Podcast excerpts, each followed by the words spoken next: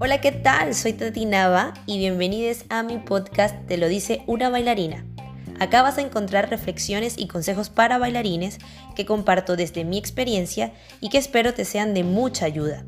Si te gusta entrenar la mente y cultivar tu espíritu tanto como bailar, te invito a suscribirte a este podcast. Episodios nuevos todos los martes por Spotify y por mi canal de YouTube.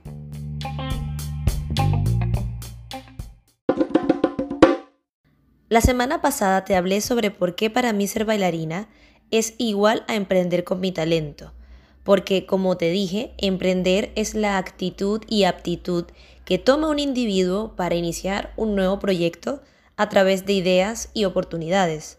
Y si lo vemos en la danza, es sencillamente tomar acción y gestionar proyectos creativos para generarnos nuevas oportunidades de trabajo.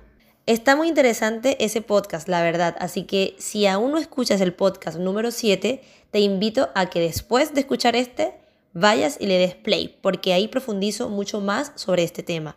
Para complementar ese podcast, hoy te quiero hablar sobre qué necesita un bailarín para vivir de la danza. Lo primero, mostrar el trabajo y de una manera muy profesional. Es importante tener un currículum artístico actualizado, donde cuentes sobre ti, tu trayectoria y trabajos más resaltantes. También hay quienes tienen un portafolio online tipo página web. Pienso que todos deberíamos tenerlo porque da un toque muy profesional. Y por otro lado, la nueva manera de mostrar tu trabajo es a través de Instagram. Yo le llamo Instabook, porque solo al entrar a la cuenta ya puedes ver todo y visualizar más rápido el material. Es de las opciones más utilizadas hoy en día para promocionar nuestro trabajo. Incluso hay trabajos en donde a mí me han pedido el Instagram en vez de mi currículum. Así que aprovecha esa herramienta porque también nos permite conectar con más personas y ampliar nuestras redes de contacto. Segundo, saber de estética y diseño. Puedes hacer cursos y profundizar sobre esto, pero con que tengas conocimientos básicos en diseño digital edición de fotografía y buen gusto, además de defenderte un poco con herramientas de diseño como Photoshop, Illustrator o Canva, solo con esto ya puedes empezar a potenciar tu imagen y tu contenido. Esto es muy importante porque en la manera en la que tú te muestras, de esa manera te conocen y de esa manera te van a recordar. Por lo tanto, ideal hacerlo de la mejor forma posible. Si no, nunca está de más pedir asesoría o contratar ayuda para este tipo de servicios. Tercero, promocionar tu contenido en redes sociales. Y con contenido me refiero a videos que hagas, fotografías y también lanzamientos de clases, eventos, proyectos en general que tengas. Usualmente los bailarines utilizamos mucho las redes sociales para esto porque es la manera más fácil y económica de hacer difusión. Hay dos maneras de difundir nuestro trabajo de manera orgánica, que es cuando las personas conectan con tu contenido y espontáneamente lo comparten, posteas algo y se viraliza, o también envías el contenido por WhatsApp, Telegram o mensajes de Instagram. La otra manera es patrocinando ese contenido en redes sociales, o sea, pagar para que le aparezca a tus clientes potenciales.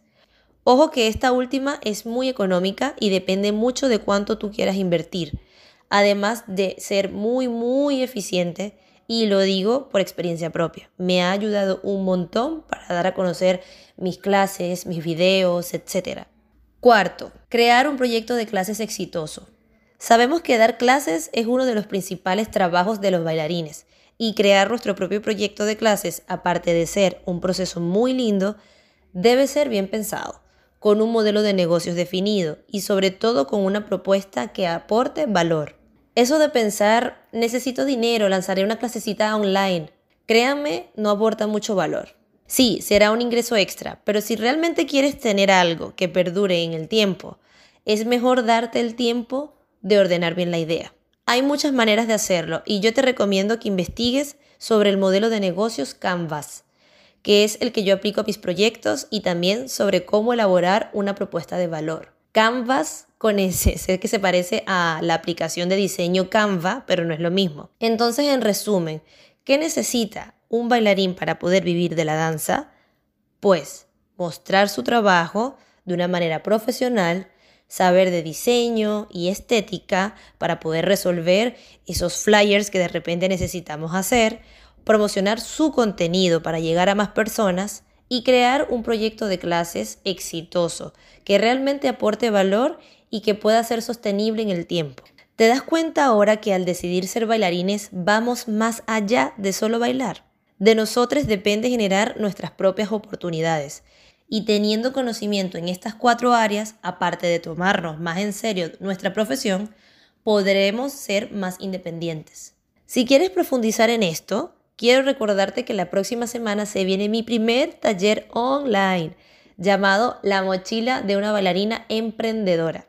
Completamente gratis desde el 26 al 29 de octubre, en donde te compartiré a través de cuatro videoclases consejos que te ayudarán a potenciar tu imagen, ordenar la idea de tu proyecto, saber cuáles son las herramientas de diseño que puedes utilizar y cómo promocionar tu contenido en redes sociales.